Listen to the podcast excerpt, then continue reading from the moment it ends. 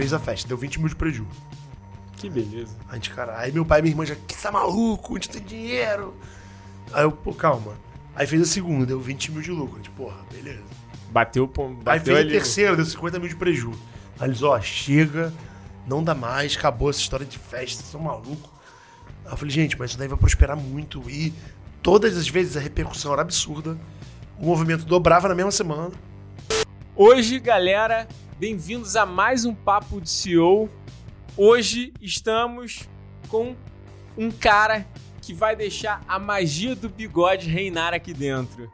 Cara, ele que faz a alegria do povo carioca com os pontos mais agitados do bairro aqui da cidade. O cara que começou uma ideia com um food bike de sanduíche e hoje tem quiosque, loja, é, festa, cara, e várias parcerias inéditas com um grupo de gastronomia que a gente vai falar aqui.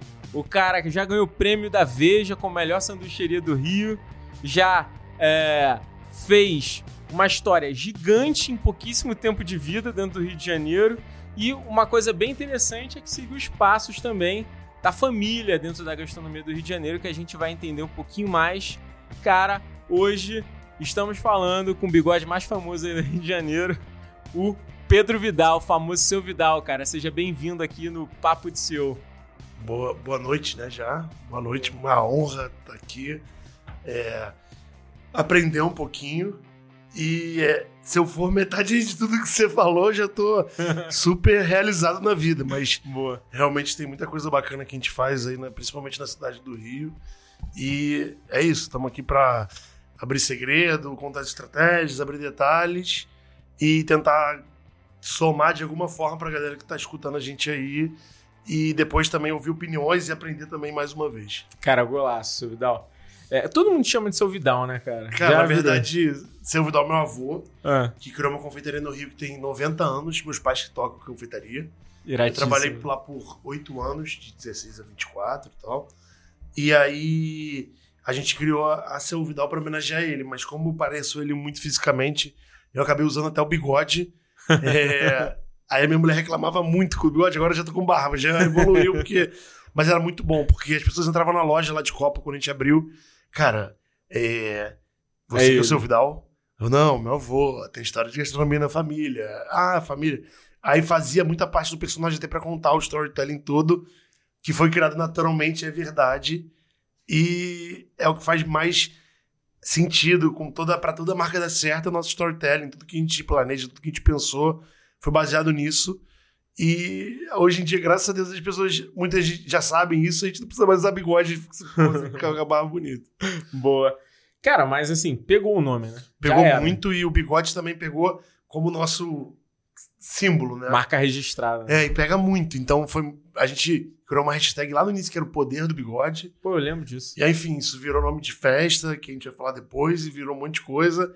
E tanto que o guardanapinho com bigode, tudo é focado no bigode. Mas eu não preciso mais estar de bigode, graças a Deus. Boa. Senão a gente tem problemas em casa.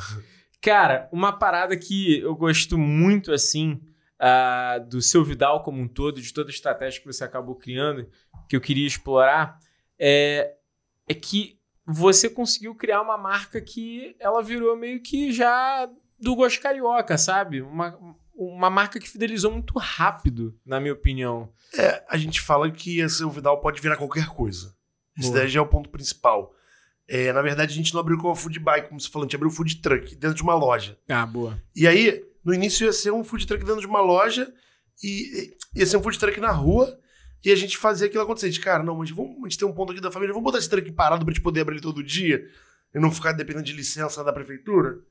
E aí depois virou um restaurante, mas aí foi o que você já falou, tipo, vir- a gente botou o conceito de sanduicheria porque é uma coisa inédita, o conceito inédito. E aí a gente perdia dinheiro toda semana por não vender um hambúrguer todo dia, nem vender hambúrguer. Até ganhar o prêmio da vez com o melhor sanduíche do Rio. E aí a gente começou a vender hambúrguer, que também é um sanduíche. E aí começou a ganhar mais dinheiro, fazer mais dinheiro. Ganhar dinheiro a gente nunca ganhou, mas fazer mais dinheiro. Tipo, Legal. porque o que mais vende é um hambúrguer sempre, e é um sanduíche. Mas até as pessoas entenderem, cara, como assim? Isso daqui é uma hamburgueria nova? A gente, não, não, a gente é uma sanduicheria, né? Oi? E aí foram criando vários fatores que a gente foi pensando na marca como um todo, uns carinhos, assim, vários motivos que foram construindo essa marca como um todo. Tipo, pegar é, profissionais de várias áreas para pegar várias consultorias, ao invés de ficar achando que tem que fazer tudo. Criar uma cerveja própria, artesanal. Pegar um beer sommelier uma, um sommelier de vinho. Pegar uma assessoria de imprensa mais forte do Rio. Então, um monte, monte de motivo. E acho que muito pelas nossas conexões também no Rio e de trazer a galera de evento. Enfim. Legal. Uma coisa que você está falando aí, então, para a gente construir aí para a galera que está escutando a gente. É... O seu Vidal, ele acabou ganhando um espaço muito dentro do, do assim, do dia a dia do carioca, né? Ele, ele caiu no gosto carioca do Rio de Janeiro como um todo. É... E uma coisa que é, você acabou falando aí, que é a questão do hambúrguer, né? É, isso para mim marcou muito, cara.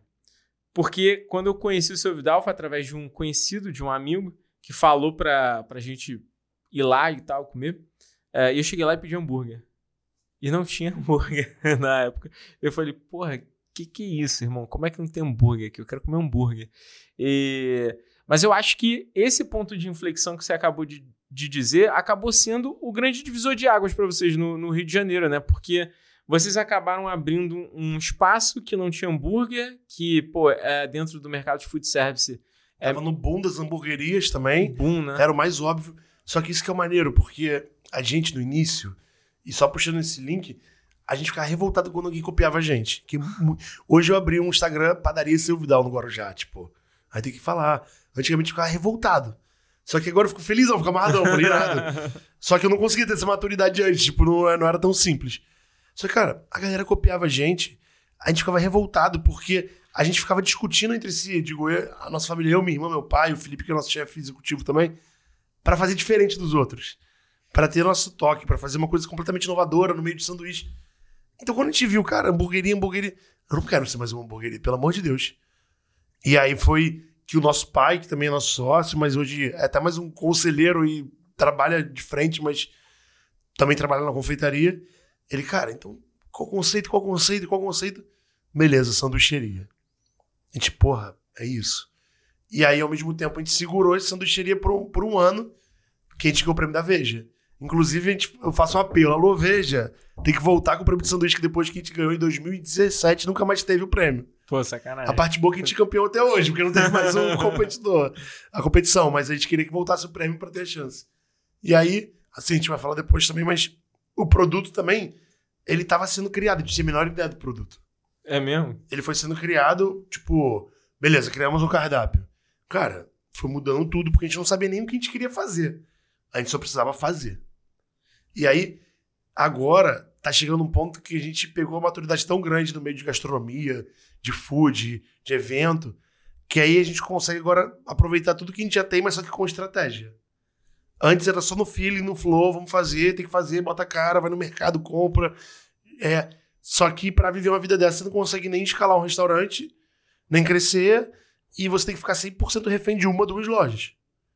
E não é definitivamente nosso objetivo.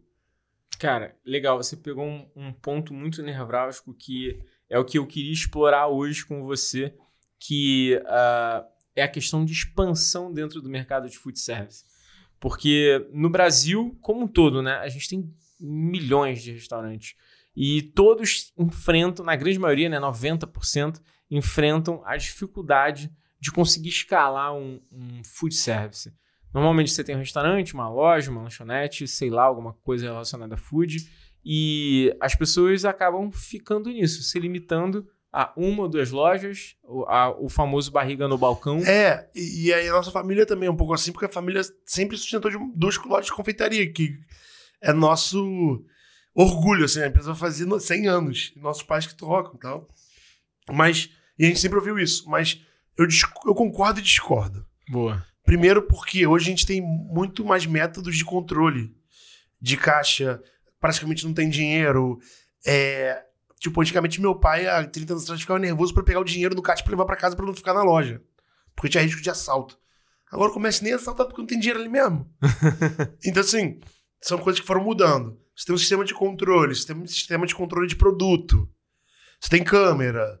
Você tem, tipo, você vê o faturamento todo dia online. Você tem ficha técnica de produto. Então você tem um monte de avaliação online também que você vai ver se tá dando merda. Boa. E aí, assim, é óbvio que a partir do momento que eu tô parado dentro de um restaurante, essa energia, ainda mais, tipo, eu me considero a figura pública do negócio, a cara do negócio. É, Então, é. obviamente, não tem como não ser diferente. É sempre especial quando a gente tá.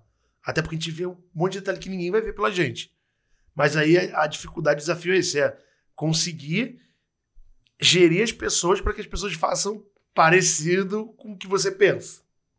E dentro disso, como é que você, se você pudesse elencar, quais foram os pontos que você conseguiu, de fato, transformar o seu Vidal numa marca muito querida assim pro povo carioca e também como é que você conseguiu escalar isso, né? Primeiro, a gente fez, tipo, quando eu dou palestra em Bebec, não sei o que, nos lugares, a gente pega e fala vários motivos para ser Vidal deu certo. Tem uns 20. Boa. Não foi um, não foi dois, foram vários, porque foi muito carinho com a marca o tempo todo, pensando e perdendo dinheiro o tempo todo por isso, mas beleza.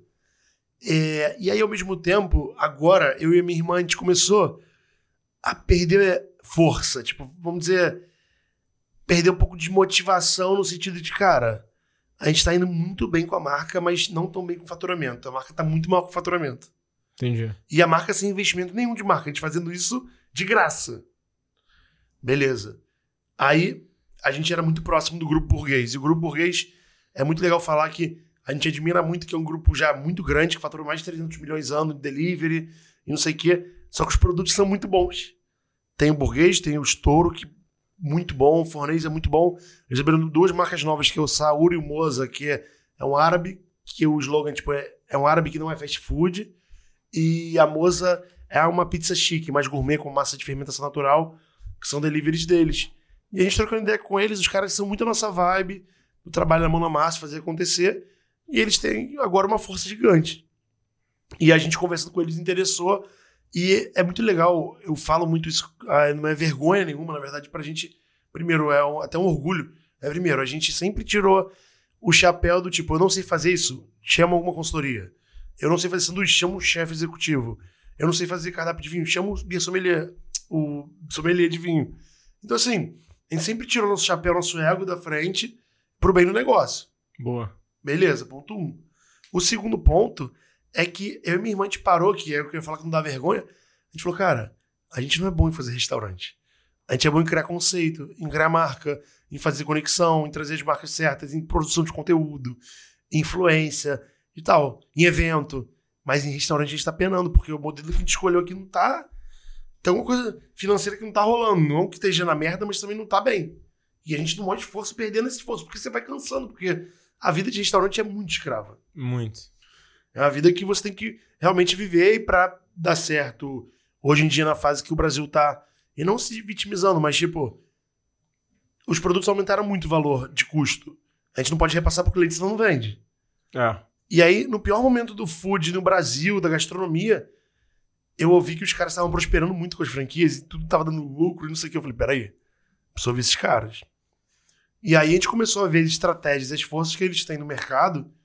E aí começou a conversar e duas, três semanas a gente fechou o negócio. Vendeu parte da marca para eles franquearem, a gente criou uma holding para franquias. Uhum. E eles pegaram e modelaram todo esse produto para esse novo produto. Porque, cara, a gente vendia delivery e não ia tão bem porque era, não, não era um produto para delivery, era um produto pro, pro físico. A gente só pegava o produto físico e vendia no delivery. A gente não sabe fazer delivery. E aí, agora não, a gente fez o cardápio junto com o grupo. Primeiro, todo pensado em operação e logística. E pensado também em qualidade pro delivery. Então, se o camarão empanado vai ficar murcho no delivery, não bota, tira. É melhor do que fazer uma coisa mais ou menos. A gente só entre... E aí vem muito a transição de produto da Silvidal e até de conceito que a gente quer passar pro cliente. Porque antes a gente era uma sanduíche, sanduicheria prêmio de Parma com brie, não sei o quê. Hoje em dia, esse Parma com brie eu precisaria cobrar 80 reais pra valer a pena. Já o cliente já não gostaria. É, a gente foi descobrindo, tipo, a gente não trabalhava com cheddar porque cheddar não é um queijo tão natural e chique. Irmão, cheddar vende muito, você não vai botar? Hambúrguer vende muito, você não vai vender? Então, assim, a gente foi adaptando algumas coisas do produto, até porque a gente foi descobrindo o que o cliente preferia. Nosso cliente prefere o quê? Comer um sanduíche de 80 reais ou um, um smash de 25? prefere os métodos de 25, independente do preço. Então, assim, foram muitas coisas que agora, pensando estrategicamente, talvez a gente não, não fizesse com menos, mudasse com menos tempo. Só que a gente precisava passar por isso para aprender, para crescer, para evoluir e para se tornar profissionais muito melhores. Cara, maneiríssimo. Mas é, ainda nessa pegada, é, eu queria entender quais foram a, a, as ações, falando de marca, que vocês acabaram criando durante o seu Vidal para que vocês tivessem essa expansão de marca tão forte. Uh, para aí depois a gente também falar um pouco sobre o burguês, mas isso é uma coisa que me chocou muito, sabe? Eu achei que o seu Vidal, ele, ele eu achei não, é constatado que o seu Vidal ele, ele pegou uma marca como você disse, você transformou a marca maior do que o faturamento muito rápido. Isso não é tão natural, sabe? Foi muito, primeiro, pelo nosso relacionamento. Ponto um, trazer as pessoas certas na hora certa. Eu já fazia um pouco de evento, já tinha esse perfil promoter. Cara, eu levava 150 pessoas pra loja todo dia pelo WhatsApp. E achava Caramba. que era normal. Mas só que você vai perdendo fôlego. Então eu acho que isso é muito bom para tracionar o negócio. E depois tem que começar a estruturar para poder isso não depender mais de você. E vir de uma forma natural, pelo marketing, pelas promoções, pelos produtos. Mas para tracionar no início, no start, é puxar um amigo amigo por amigo ali, vem conhecer, vem, vem, vem, vem, vem. E aí, beleza, a gente pegou um monte de consultoria, tinha um chefe executivo que fazia, que era do Hora, do Flip Bronze, já trabalhou no Alexa Tala lá, e veio fazer sanduíche, já ficou inovador. Assessoria de imprensa, conteúdo digital e mídias digitais inovadoras. Restaurante quase não tinha isso. Sim. Isso a gente está falando de sete anos atrás. Sim. É, Vamos, a gente criou um evento próprio da marca que qualquer restaurante do Brasil gostaria de ter esse evento pagando para ter. A gente é o nosso melhor produto hoje em dia. É um evento que é tudo liberado de seu Vidal, 12 horas seguidas e é uma grande noitada carioca. Então, todos os influenciadores do Brasil vão na parada sem receber um centavo para ir só pelo desejo. Então, assim, ter um restaurante que tem uma festa desse tamanho começou a virar o jogo para a gente até por causa das marcas. Então a gente capta a marca para festa e traz para a marca nas lojas. Você acabou fazendo meio que através o cross de marca ali. É porque assim, publicidade é o que tem mais dinheiro de marca, marketing e tal. Eventos tem um pouco bem menos que isso. E restaurantes tem menos ainda. Então, às vezes, a gente pega um patrocinador e a gente tem que contar a história do patrocinador para a marca como um todo. Não adianta eu ter um patrocínio de uma cerveja na festa e outro na loja. Sim fica esquisito, sabe? É, dá um ruído na É, a história é contar essa história verdadeira o tempo todo e seguir com ela. Então é trazer um patrocinador do evento para loja, da loja para o evento e uma coisa dando força para outra. Aí agora, quando tem um evento, o evento são 5 mil pessoas, hoje em dia foram 10 edições. Custa, para fazer o evento custa mais de um milhão e meio para ser produzido por um dia.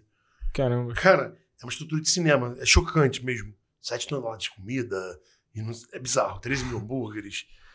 É, para fazer o evento, com as franquias do grupo que já estão abertas, o movimento no final de semana triplicou. Por causa do evento. Que aí passa o burburinho todo do Rio de Janeiro falando desse evento, aí quem não foi quer pedir. Aí... Então, tipo, é muito forte pra marca. Eu te hum. garanto que, tipo, se o Outback pudesse ser uma festa dessa, ele ia ter. Só que é tão caótico que vai produzir um evento que ninguém ia pensar nisso. você acha que os, os eventos que você fez com a marca Silvidal foram o grande ponto de impulsionamento para a marca como um todo? Não, eu acho que foi um dos grandes pontos. Tá. Mas tem outros que são tão importantes quanto, tanto, que é nosso atendimento. Ah, antigamente, a gente fica... Aí teve um processo que a gente caiu muito. Foi assim, a gente atendia, eu, minha irmã e meu pai, a gente ficava no salão, no caixa, gerente, pedido, ficava lá de meio-dia, meia-noite. Meio-dia não, de oito da meia-noite, oito da manhã, meia-noite. Abrir loja, fechava loja. Quando a gente quis soltar Aí abriu o quiosque na barra, tem atendimento, a gente nunca tinha tido garçom e não sei o quê.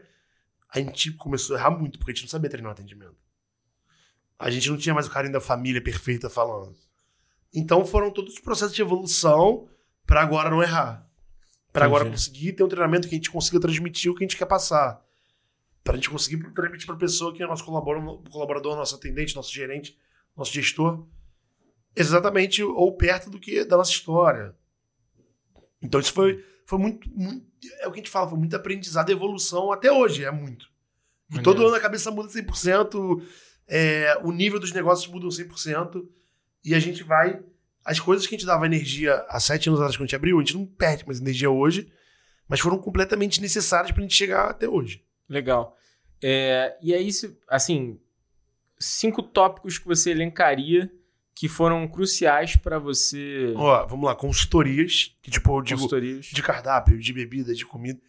É... A família, com carinho e com amor, eu acho que é um tópico principal, porque é muito difícil trabalhar em família, mas ao mesmo tempo é uma confiança plena. Sim, boa. Mesmo a gente tendo problemas de tretas de família, a gente entre si, a gente se confia plenamente e não deixa de acreditar por causa disso. É... ah, o evento. E na verdade, não só esse evento, mas os eventos, porque a gente passou uma grande fase fazendo várias festinhas da Playboyzada Carioca que a gente tomava prejuízo, mas só pra estar nas festas. Entendi. Que nem eram da Cevidal, que nem. A gente nem. Mas tinha um standzinho lá vendendo hambúrguer, vendendo sanduíche. Vendia mil reais. A minha operação custava dois, custava mil e quinhentos. Mas a gente começou a aparecer em todos os lugares. Festinha na casa da Red Bull, vou. Ah, catering do Cadernela, vou. A gente, eu acho que o quarto ponto é a gente tratar como se fosse um cliente de moda. Tanto Legal. na parte de lançamento de coleção de cardápio novo, que é a nossa coleção, da produção de foto, é, de conteúdo agora, de assessoria de imprensa. Então acho que é um ponto na comunicação ali. E o mais legal é também frisar que não tinha business plan porra nenhuma, era a gente fazendo do nosso jeito, da nossa forma, e as coisas foram rolando de forma natural. E aí a gente hoje repete, cara, que pena que não tinha plan, agora vamos fazer direito. E aí eu acho que o quinto ponto é a influência Ah, que a gente sempre trouxe a galera de evento, que pra mim influencia muito a cabeça das pessoas. Tipo, eu levava, sei lá, cinco donos de evento no Rio e cinco DJs. Aí a galera mandava, por que a galera toda tá aí no seu Vidal? Eu falei, cara, tem 30 pessoas no seu Vidal. E aí depois a gente começou, além de ter já o relacionamento com os famosos e estrelas e não sei o quê, a gente começou a ter mais ainda por ter um produto foda. Então, é, só pra finalizar esse assunto, tipo, não adianta nada o Pedro conhecer os famosos e levar os famosos. Os famosos, eles vão um dia, dois, beleza, pra- por você.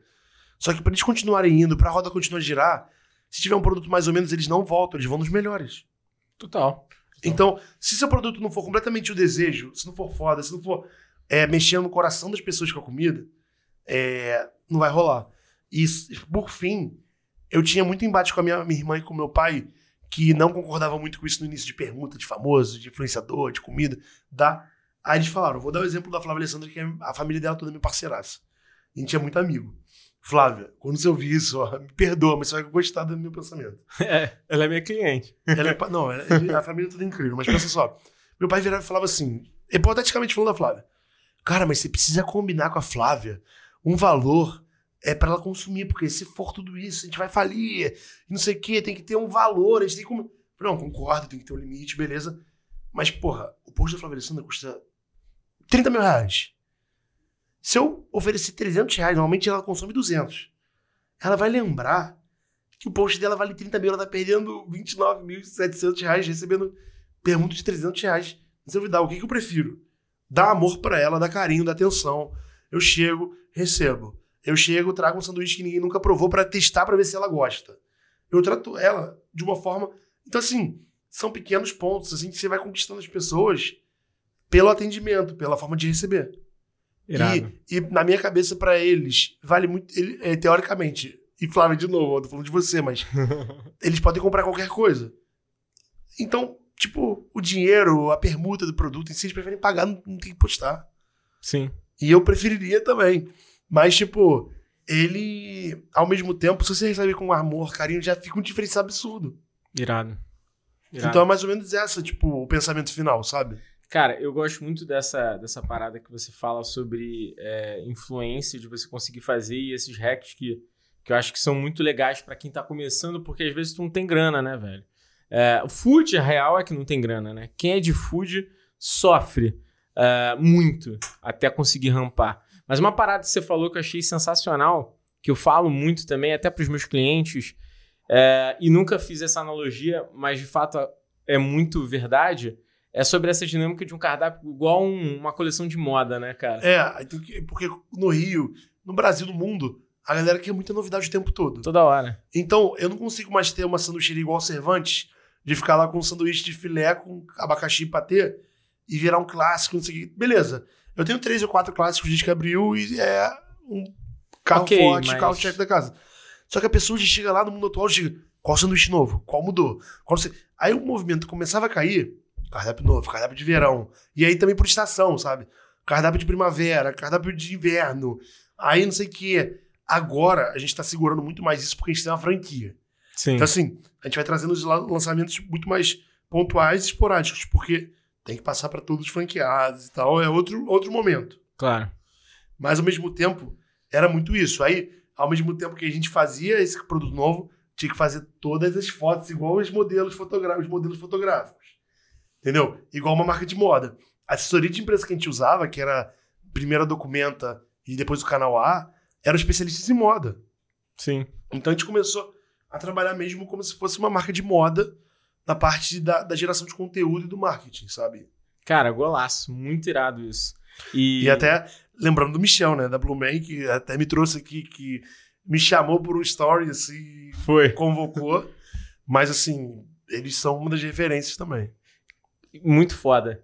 É, cara, e aí falando sobre franchising, né? A gente falou aqui sobre marca, falamos sobre essa questão aí de produto, que eu acho que também é muito, muito legal da gente falar para o nosso público. Mas uma parada que acabou marcando muito seu Vidal agora são vocês, dentro do grupo burguês, né? Que acabou alavancando muito, né? A, a dinâmica de franchising. Como é que foi essa dinâmica aí de vocês agora serem franqueadoras e assim, como é que tem sido o dia a dia? Como é que tem sido o modelo de negócio? Tá benéfico, não tá? Cara, qual, tá- qual é o desafio de ser franqueador? Primeiro, é, tá um sonho bizarro, Irado. tá muito foda. E ao mesmo tempo, nunca foi uma coisa almejada pela gente. A gente sempre falou, cara, a gente vai ter nossas três, quatro lojinhas aqui, vai parar por aí, vai ter o carinho da gente em todas. Maneiro. Só que a gente começou a atingir muito o mercado nacional. A gente falou, cara, para crescer é assim. E aí a gente começou a. Aí a gente falou, cara, a gente se juntou com os melhores. Os caras são muito sinistros. É, tem muito é, foco no produto.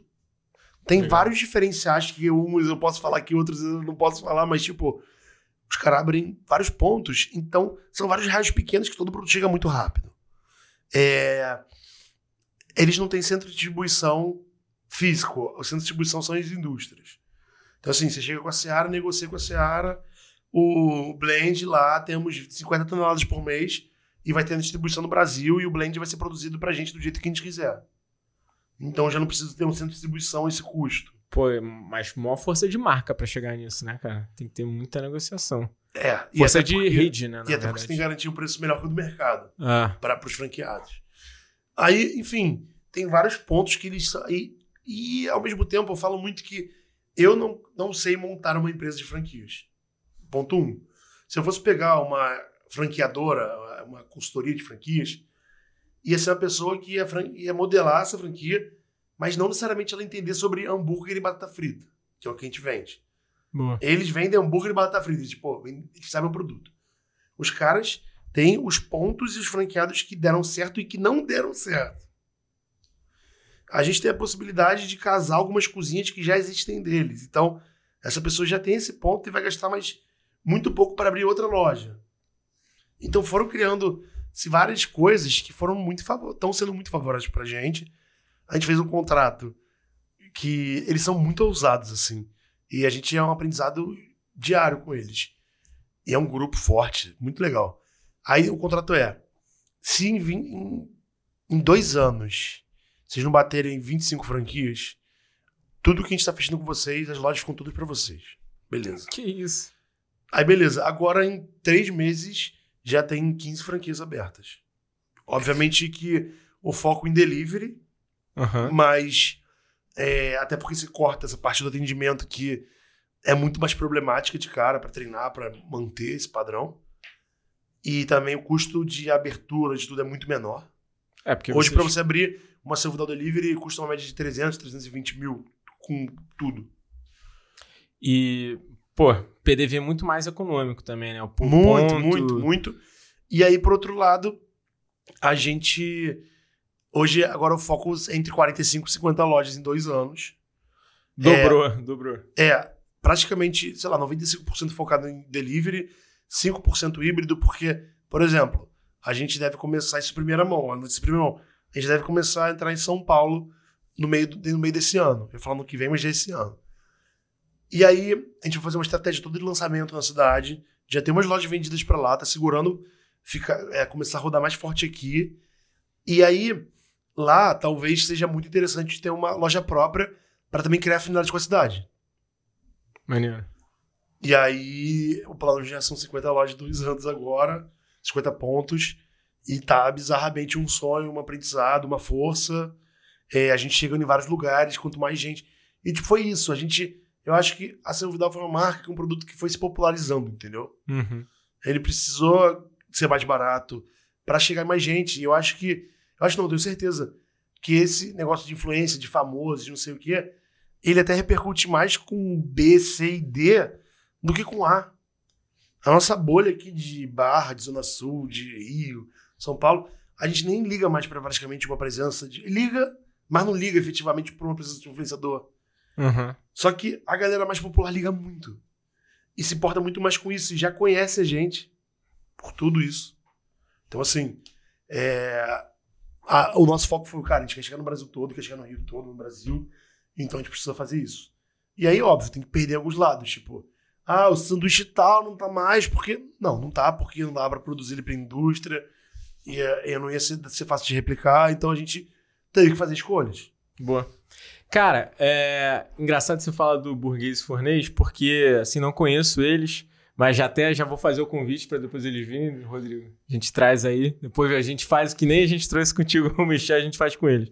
Mas eu tenho um cliente, cara, que é o Júlio. Cara, ele tá com. Pô, nem sei se eu podia falar isso, mas acho que não tem problema não. Ele deve estar com uns 17 burguês fornês.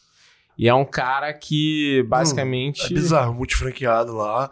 Só que os caras que embarcaram lá desde o início prosperaram muito. É, ele é desde o início. e é um assim. mercado de delivery que ainda é muito pequeno e não, não vai parar de crescer. Então, Cara, assim, E a É. máquina? cara, é. E eu vou falar uma parada que também, pra mim, na minha cabeça é um segredo, mas não tem problema. É irado falar. Que, tipo, o que eu, o que eu fiquei pensando. É muito mais fácil replicar lanche do que comida. É. Por quê? Se você fizer um risoto aqui, ele tem um ponto, ele pode errar. Agora, o nosso lanche é praticamente Lego. É tipo, matemática e Lego, eu digo, porque é o tempo que vai ficar na chapa, é, tem a ordem certinha do- da ordem de, de cada elemento do sanduíche, tem tudo tão padronizado que é praticamente montar um Lego, sabe? E aí fica muito mais fácil do que Replicar o produto, né? replicar uma comida. Sim. O... E aí é isso, tipo, a gente tava falando ali fora sobre o Farrell da Borderline, que é meu parceiraço, foi no Shark Tank, e eu sou apaixonado por esse moleque, ele é meu irmão, a gente é amigo, muito amigo.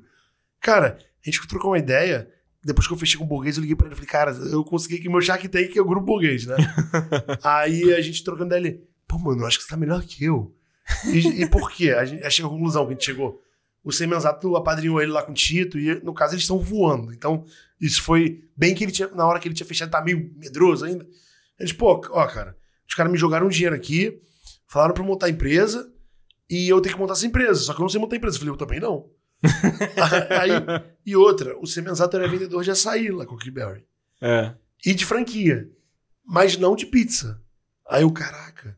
E com a gente não. Os caras são vendedores de hambúrguer também. E aí, no caso, a gente se posicionou como um smash burger do grupo. Então, assim, Ah, é maneiro. aí eles têm o hamburgão que é o estouro, o hambúrguer que é o burguês e o smash que é seu Vidal. Maneiro, eles segmentaram, assim. E chegando lá, é, é muito orgulho falar isso, mas eu e minha irmã, a gente, cara, a gente se tocou que a gente fez milagre com a nossa marca. Tipo, a gente é muito sinistro em criação de marca mesmo. Porque os caras, ah, quem fazia o marketing de vocês? Ah, eu e ela. Ah, quem faz o financeiro? A minha irmã. Ah, quem faz. Não. Cara, vocês fazem tudo? A gente, é, a gente faz tudo. E lá tem 150 funcionários, sabe? E colaboradores. E aí, assim, a gente se orgulha muito da nossa marca, da nossa criação, porque cada vez mais que a gente vê quanto a galera investe para ter uma marca forte e a gente conseguiu fazer tudo sem investimento.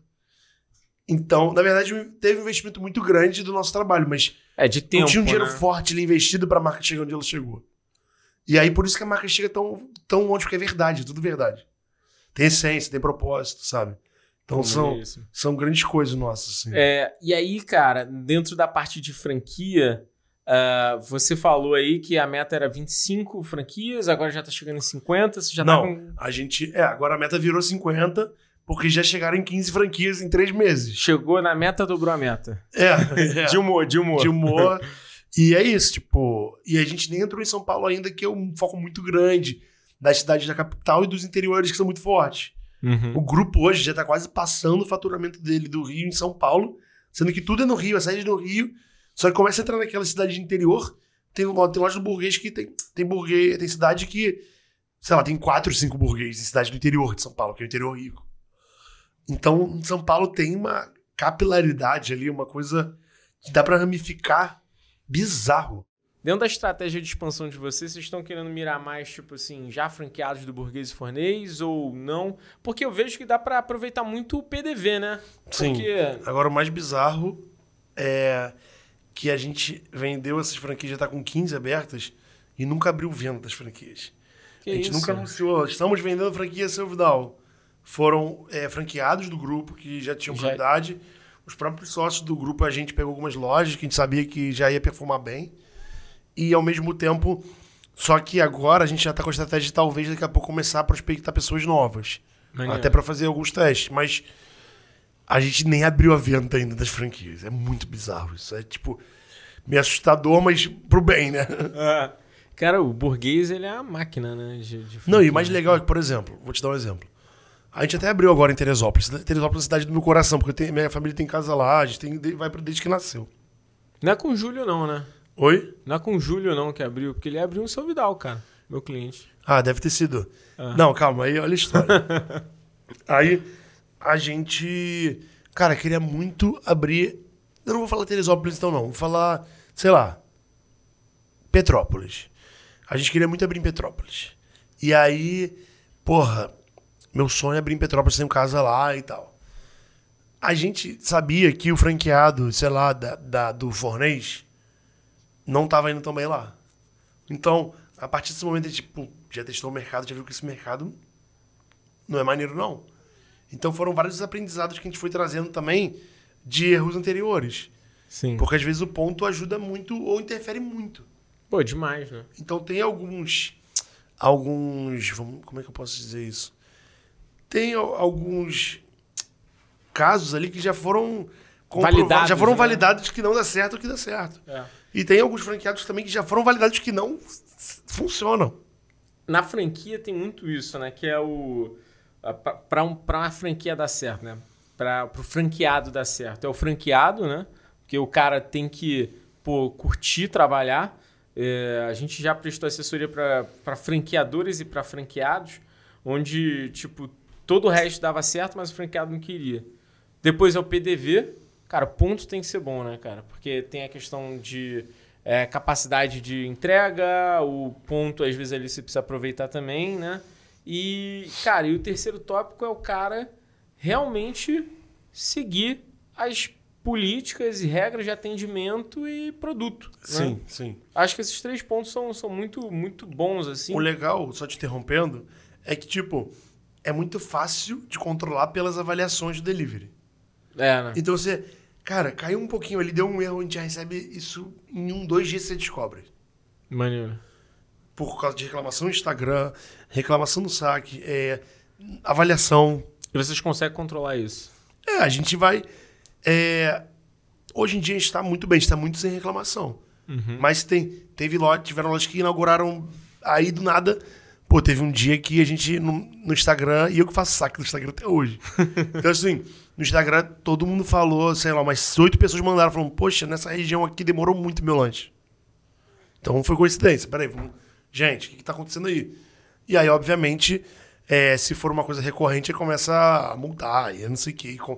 Mas assim, a princípio é uma operação tão tranquila que não tem dado problema. Mas a única coisa que eu falo é: tem uns amigos que estão ricos, deram bolado e vêm, ah, eu quero abrir seu Vidal não sei aonde. Abrir...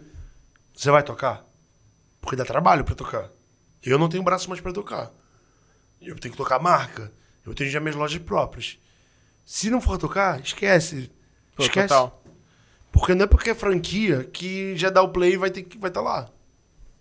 Vai ter que ter gente contratada, vai ter que colaborador, colaborador, tem que gerir essas pessoas, vai ter que ter cliente, vai ter que se esforçar para vender. E, por exemplo, a rapaziada do, da franquia que abriu primeiro foi a do Barra Business, que é ali onde tem o Base Tatu, ali no meio das Américas, em frente Sim, ao Marinho. A gente abriu um ponto lá de franquia, que é nosso. É um uma das da Barra. Tem na nossa loja do Olegário, lá no Parque Olímpico. A gente abriu lá. Cara, os caras são motivadões, tá dando a vida na loja. A loja tá perfumando que nem água. Entendeu? Mas, os, mas você vê que aí os caras fazem seeding, eles mesmos enviam para o influenciador sem ficar chorando que ah, a marca tem que pagar. Eles fazem a família inteira comprar. tipo, eles estão fazendo como eu fiz lá atrás. Entendi. Boa. É, eu acho que tem muito essa, essa gana do franqueado realmente para dar certo. E até porque, cara, é uma coisa que é muito verdade. é, e aí eu já tive em, em todos os lados, né? Eu já tive uma franquia, uma franquia de seguros que a gente vendeu. É, eu faço consultoria para franquear negócios e eu tenho uma franquia também no Shop da Gávea. Então, tipo assim, eu tô em- já tive todos os lados da moeda. E uma parada que é muito verdade, cara, que eu vejo com muitos franqueados, até porque a gente acaba se relacionando com franqueados, etc. ah, é que, cara, muito franqueado acha que franquia é a fórmula mágica para produzir dinheiro. Ele acha que é que nem bolsa de valores, sabe? Você põe 100 mil, É. bolsa de valores de renda fixa, você põe 100 mil, e aí todo mês você, todo mês você vai ter o CDI ali. Cara, não é, velho Não é? não é assim, real. Você precisa entender de negócio.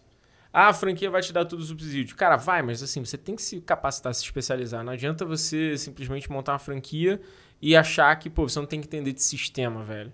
A franqueadora vai te dar uma ajuda? Vai, mas, pô, cabe a você também melhorar. Não, você tem a maior, a maior- o maior problema do restaurante é gerir os problemas das pessoas. Pô, total. E você vai continuar tendo. Só que a gente vai dar tudo mastigadinho pra você, então vai- teoricamente vai ser o modo easy disso. É. Só que se não tiver atenção, se não tiver gente gerindo, não, não, não rola. E falando sobre os eventos, cara, que a gente tava trocando ideia aqui, que você tem os eventos aí mais badalados. Cara, foi assim. Antes da gente criar seu Vidal, eu comecei a fazer, ser promotor de noitada. Comecei no Palafita com o Bruno Malta, que é meu padrinho na noite e tal. Pô, conhecidaço, né? Ele é, porra, ele é uma figura, um fenômeno e referência. E a gente começou lá divulgando as festas, levando a galera, achando normal levar 200 pessoas numa noite. Pô, calma aí. Não é normal, a gente sabe que não é. e aí, é, é, esse ramo de evento sempre teve na minha veia. E é o que eu falo. Hoje, no final da curva da conclusão da Silvidal, eu vejo que eu gosto de receber pessoas. Então eu posso ter um restaurante, posso ter um hotel, eu posso fazer evento, posso, sei lá, tem um monte de coisa para receber gente. E o restaurante foi mais uma, um canal que a gente já tinha veia na família, da confeitaria, de tudo de gastronomia, mas eu fazia à noite. E eu gosto muito de sair, de curtir, de fazer essas festas, esses grandes eventos.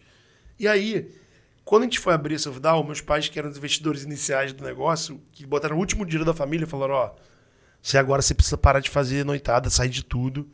Que você chega, você perde muita vida fazendo noite, bebe muito, meu filho. Esquece. aí, Conheço uma pessoa que é assim também, tá atrás da câmera aqui. qual dos dois? O Rodrigo. Somos família, rapaz. Né? E aí, é, a gente, beleza, você tem seis meses pra criar uma marca do zero. Eu falei, ah, tá bom. Aí saí lá do Palafita, parei de fazer noite. Só que aí, como comemoração de um ano da Silvidal, eu falei pra minha mãe, pra minha irmã e pro meu pai, que são meus sócios. Falei, cara, ó, vamos fazer a festa de comemoração de um ano. Ah, mas como? Open bar, open food. Uou. A gente, pô, beleza. Já tinha uma no Rio, que é de uma rapaziada até amiga, mas era uma coisa, um conceito pra galera um pouco mais velha e tal, não sei o quê. Aí a gente, beleza. Ah, mas vai copiar os caras? Não, a gente quer fazer um conceito completamente diferente. É uma festa da marca e tal. A gente fez a festa, deu 20 mil de prejuízo.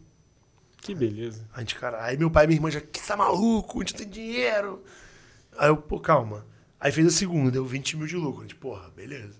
Bateu, pô, Aí bateu fez a ali. terceira, deu 50 mil de preju. Aí eles, ó, chega, não dá mais, acabou essa história de festa, são malucos. Aí eu falei, gente, mas isso daí vai prosperar muito. E todas as vezes a repercussão era absurda. O movimento dobrava na mesma semana. E todo mundo amando. E aí chegou a partir, a partir da quarta edição, as marcas entraram. Aí mudou o evento por dois motivos. Por três motivos. Diminuição de custo, porque a gente consegue vários produtos que a gente já gastaria. Sim. Por causa da captação de patrocínios para o evento, de grandes marcas. E por essas marcas ser- serem as maiores do mercado, elas acabam posicionando o evento e agregando muito valor ao evento. Sim, porque a galera vê que é um, é um evento. E aí outra qualquer. coisa que eu não poderia falar, mas eu vou falar. Eu não me Manda. aguento. A Coca-Cola, a Carla é minha parceirona lá da Coca, fecha comigo. Ela sabe muito bem que se ela botasse a Coca-Cola de graça, meu evento ia querer. É a maior marca do mundo, irmão. É. Tipo, cara, o cara é muito foda, a Coca-Cola tá no evento dele. Ponto. Então agrega um valor que aí, além disso, tipo, ainda vem benefícios financeiros. Então, assim, não tem o que falar.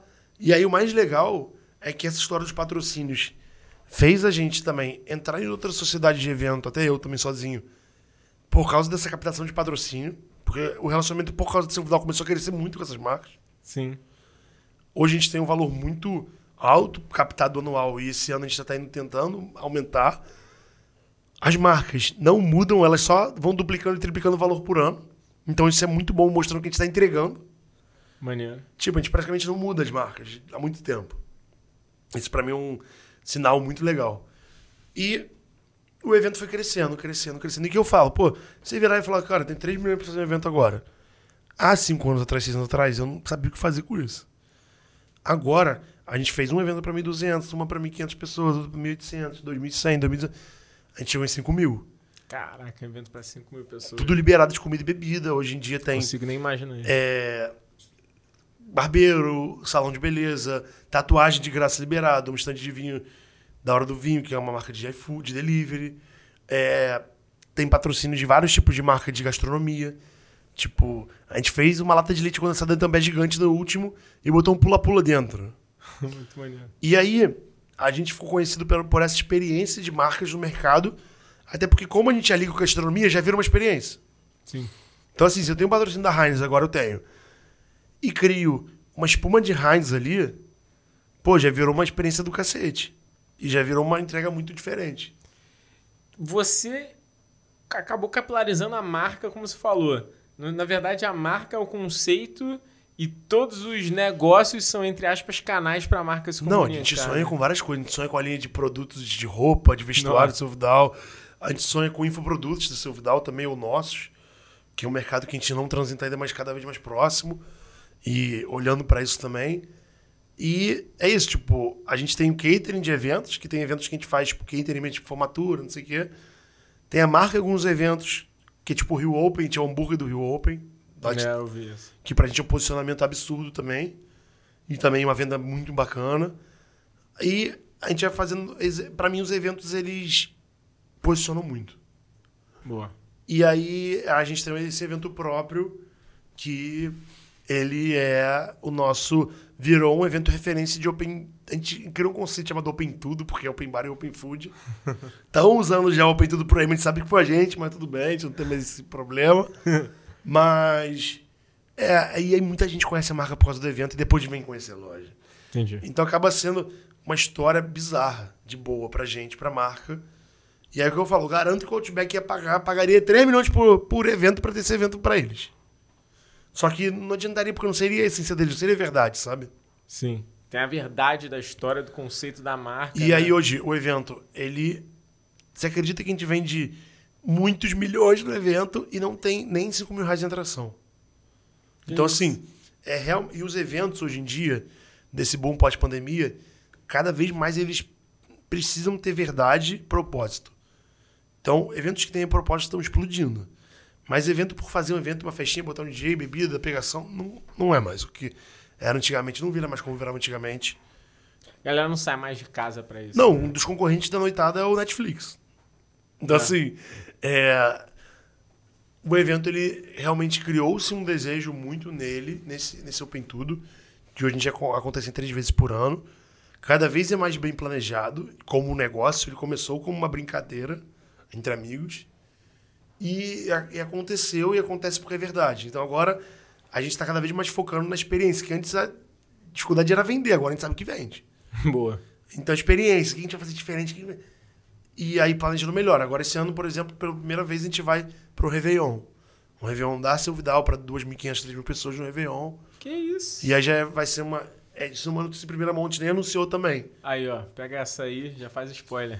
Que a gente nunca fez um Réveillon desse tamanho, mas a gente tem certeza que combina muito, porque no momento do Réveillon a galera também se importa com a gastronomia. E olhar Sim. o que vai ter de cardápio, e dar valor a isso. Então, assim, é, esse evento também ajudou a nossa a mudar a nossa vida e foi dando ta- tanto virou, virou nosso maior produto e ao mesmo tempo deu referência para a gente fazer outros eventos também por fora e criar outro tipo de relação em eventos tanto do Rio quanto nacionais. Cara, golaço, assim.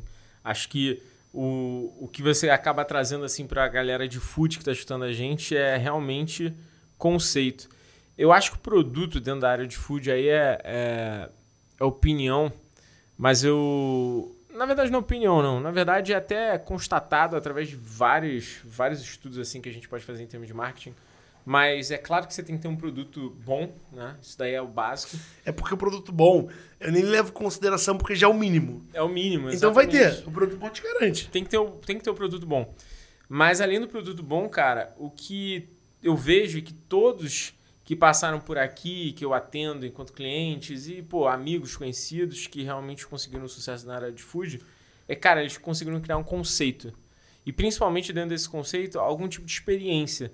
Né? Se a gente vê, por exemplo, pô, a cervejaria Noi, que pô, é da Bianca, que já é amiga nossa e a gente conversa bastante, teve aqui no Papo de Seu, pô, ela criou uma história da família, né? Então ela tro... e, e é verdadeira, porque é de verdade mesmo assim, é uma cervejaria que foi criada com base na história da família, do pai, do patriarca que quis fazer cerveja e isso vende, né?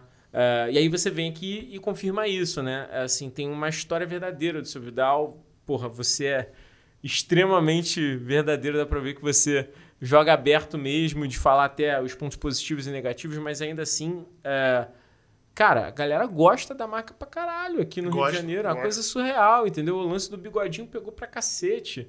Porque você construiu, você conseguiu construir uma história muito maneira, sabe? E eu acho que essa história, esse conceito que você acaba trazendo pra, da marca pro restaurante e pro evento e pra, sei lá, pra roupa que você vai fazer com, com parceria com o Michel. Aí, Michel. Michel, investe aí, cara. Porra, já tá ali Tá no, gravando já. na, na boca. Aproveita aí, senão vai vir outro burguês aí e tu tomou ferro.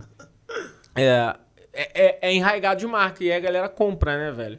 Então, assim, acho que uma dica pra galera de food é, cara, pensa na marca, entende? Pensa no conceito que você vai trazer, porque food é experiência. Os meninos da Tardezinha, que são meus camaradas, ontem lançaram a cerveja da Tardezinha com a Itaipava. Pô, Tipo, essas coisas que me encantam, sabe? Uhum. Que são coisas que hoje em dia nem são tão difíceis de executar. Com uma ligação, você fala, pô, Itaipava, volta na Tardezinha, vai vender o Brasil inteiro agora, turnê, precisa fazer uma cerveja dessa porra. Cara, vira um- uma marca. História. É uma coisa, um carinho na marca que a galera... E hoje tá fácil, fácil de fazer. ah, Tipo, num- Sabe, é outro momento. Então, você consegue pegar uma, uma receita que já existe, ninguém nem sabe. Você consegue pegar uma, uma receita que já existe e mo- modificar um pouco dessa receita. Então, tem vários modelos que você consegue ter produtos especiais para você. É só pensar com carinho em cada detalhe. boa. Falando agora de momento atual, próximos passos do Silvidal, da marca Silvidal, que, que você tá olhando aí? O que, que, o que, o que, que você vai fazer aí em 2023? É, muito focado nesse modelo de franquia e chegando cada vez mais. Acho que 2023 é muito para São Paulo e depois de 2024 é muito para o Brasil. Boa. Ponto um. É, o evento ele vai começar a viajar Brasil Maneiro. e até fortalecendo também as franquias que vão entrar. Em breve ele vai estar em São Paulo, Vitória, BH, Brasília, Porto Alegre, as principais capitais. Ah, mas como é que vocês vão operar esse evento de food? A gente está estudando os modelos. Talvez, por exemplo, vá para BH, mas tem uma área open food, mas o resto lá não seja. Seja seco. Mas a gente não quer também levar o evento sem esse conceito. Aí beleza. Então a gente vai fechar com um parceiro de lá que é de promoção, mas também de operações de gastronomia. E a gente vai levar 10 heads daqui. Então tem alguns modelos que a gente está estudando. É, da minha parte pessoal também, profissionalizando muito a minha área de eventos, que é fora Seu Vidal, que é uma empresa nova aí que está nascendo, Boa. que não posso nem falar muito bem aqui ainda. É, acabou que nessa parte de influenciadores e tal também, focando muito na parte de publicidade dos influenciadores. Então, nossa empresa Fora Seu Vidal também trazendo eles pra gente e também as marcas pra eles, que a gente é parceiro de todos no mercado praticamente. E nessa parte de ativação em evento da Seu Vidal ou em outros, a gente vai começar a vir forte com uma das entregas dos, dos, dos patrocinadores é ser publi dentro de evento. Porque cada vez mais a galera quer que eu faça uma ativação no evento, mas que ele vá para o online. Então, se eu chego e faço uma ativação de marca com o publi de algum influenciador, eu primeiro consigo fazer um publi para o meu próprio evento, Boa. porque ele vai ser obrigado a postar lá dentro. E os caras que já vão, vão ficar mais felizes ainda comigo que vão ganhar dinheiro. Então, eu deixo a marca feliz, fico feliz e meu influenciador feliz. Golaço. E, e é uma possibilidade que a gente está estudando muito, que a gente tem muito. A gente vê muita Carol Sampaio fazendo, que é a nossa parceira também, é amiga e referência do mercado lá com o Michel. Sim. E, assim, é o futuro. É o futuro. É, evento é um mercado muito novo no Brasil, muito não profissional. Cada vez mais a gente está vindo para um meio muito profissional agora, de uma forma muito profissional, de teoria financeira e blá, blá pensando no futuro, planejando. E aí, essa parte de influenciador vem junto disso. E assim, as ativações de marca, sei lá, 7, 10 anos atrás não tinha patrocinador. Não tinha receita de marca em evento. Agora tem muito. Só que agora tem tanto que daqui a pouco eles vão escolher alguns para serem os principais e fazer. E os que realmente não estão só entregando o beabá. Eu acho. Por fim, assim, tipo, eu tenho um sócio meu que é mais coroa e falou assim uma vez, que ele não descobriu que eu tô falando isso aqui. Ele, cara, Vidal, pô, entrega 70%, 80% de uma marca, porque eles vão ficar com gostinho que quero mais, não sei o quê. Cara, o espírito nosso hoje em dia é entregar 150%. Porque eu quero que ele me reconheça que eu fiz tão a mais que ele vai querer fechar comigo de novo. E de novo. Óbvio, me valorizando, não perdendo valor, mas eu quero dar sempre um gostinho de coisa a mais. Over delivery, né? É, tipo, não tem problema com isso. Se eu conseguir, tá ótimo, entendeu? E aí, é, além disso, tudo um atendimento e um relacionamento muito importante com as próprias marcas. Então, é isso, é não ser inconveniente, não ser chato. Tem vários, vários pequenos fatores também. Golaço, cara. Pra gente finalizar o nosso papo, o que que você pode dar enquanto dica aí pra galera de food que, pô, precisa se posicionar, quer pensar em escalar negócio, ah, quer principalmente expandir e fortalecer marca? É, hoje em dia, quando alguém fala que vai abrir um restaurante, uma, uma hamburgueria, uma sanduíche, eu já fico, caralho, não, não, não, não, não. Não faz isso, não. O mercado tá muito difícil. E aí eu falando isso parece uma prepotência do meu lado, da minha parte, mas não é, porque a gente sabe as dores que está sendo e o momento de gastronomia de food que está sendo do mercado. Tá muito complexo. Tá muito. Então, o que eu diria, mano, se você quer mesmo fazer essa porra, faz e mete a cara e dá a vida, porque demora muito pro dinheiro vir. Mas só que. E aí chega um momento que é tão prazeroso, tão maneiro que teoricamente o dinheiro vira até o de menos, sabe? Sim. Então, assim, se for pra dar vida, vale a pena. Se não for pra dar a vida mesmo, esquece. Esquece. E aí, tipo, eu falo muito isso sobre eventos também, mesma coisa. É, a gente estava fazendo uma entrevista de um artista de agenciamento de música e ah, tinha dinheiro, tinha fama, tava aprendendo a cantar e falou, cara, eu quero isso. Eu falei, ó, você tem que viajar 28 dias por mês, é, vai dormir 3 horas por noite, nos próximos 3 anos, se der certo sua carreira. Você quer isso? Nunca. Esquece. Boa. Então é mais ou menos por aí. Só que acaba sendo muito prazeroso e muito realizador quando as coisas dão certo. E assim, por fim, é, esse exemplo da Festa São Vidal, porque, cara, não adianta você fazer um evento e achar que vai lucrar na primeira. Não adianta você fazer um evento e achar que vai. Eu ficava, por que Coca não patrocina, meu irmão? Só que eu não tinha nenhum produto para mostrar. Então, a partir do momento que você mostra o produto, você conseguir empatar ali e a galera tá conhecendo, tá uma repercussão boa, já tá sendo um, um puto investimento, sabe? Boa. E aí é mais ou menos por aí. Não adianta você achar que não vai investir nem tempo, nem dinheiro, nem todas as cartas na manga pra coisa dar certo. Tem que investir muita coisa. E não só dinheiro. Golaço. Finalizando aqui, seu Vidal, muito obrigado. Cara, agora é o momento que a gente vem fazendo. Você veio aqui através disso. Então eu queria te pedir três pessoas para você indicar pra pararem aqui no Papo de Seu que você acha que vão trazer um conteúdo de valor aí pra galera que tá escutando a gente? Cara, é, acaba sendo um sócio meu e Boa. a minha irmã, que também fala sobre o seu Vidal, mas também sobre branding, criação de conceitos. Fala coisas. os nomes, quais são os seus sócios? O, o meu sócio do grupo burguês, que é o Yasser, que é o chefe lá do grupo, e é um cara muito sinistro. O Irado. Yasser Regis, que era dono do estouro e virou sócio do grupo. Eu ia falar minha irmã, mas só que eu acho que fica muito repetitivo a história do seu Vidal. então, assim, o Luiz, do Bruno do Luiz, Maneiro. que é meu parceiraço também, e que tem uma história brilhante, fez o Brown ser vendido até hoje em loja de conveniência, que não era antes. E o Patrick, que é do Japa da Quitanda, que é um japa que só cresce no Rio, a qualidade é bizarra. Boa. Ele é um parceirão meu e é um moleque muito inteligente, muito sagaz e muito educado, que a gente acabou ficando muito parceiro. Pô, irado. A gente podia fazer a mesa redonda, cara. Trazer Ah, uma galera assim. Eu gosto tipo, disso, que fica mais dinâmico, a galera falando. Você, o Japa da Quitanda e o Luiz. Pode, Luiz, bora fazer essa? Vamos, vamos. Eu trago eles, pô, somos parceirões. Os dois são botafoguenses que nem eu, então vale a pena pontuar isso. Cortou, cortou. Fogão. Rodrigo ali fica até, bate até. Hoje em dia a nervoso. gente fez a fanfest lá no Engenhão, no Newton Santos, agora no Newton Santos, com a SAF do Botafogo. Tá com alguns contatos. A gente leva experiência pro estádio, trata de eventos para a SAF. Tem uma parceria gigante com a SAF, então é um sonho, mano. Ah, o John é meio difícil, mas o, por exemplo, o Rafa Gani, o diretor comercial, dá pra trazer. Aí. E aí, enfim, eles são botafoguenses também, a gente pode falar um pouco disso, mas são caras que estão. O Luiz é o maior dos empreendedores há vários anos É. e palestrante bizarro no Brasil.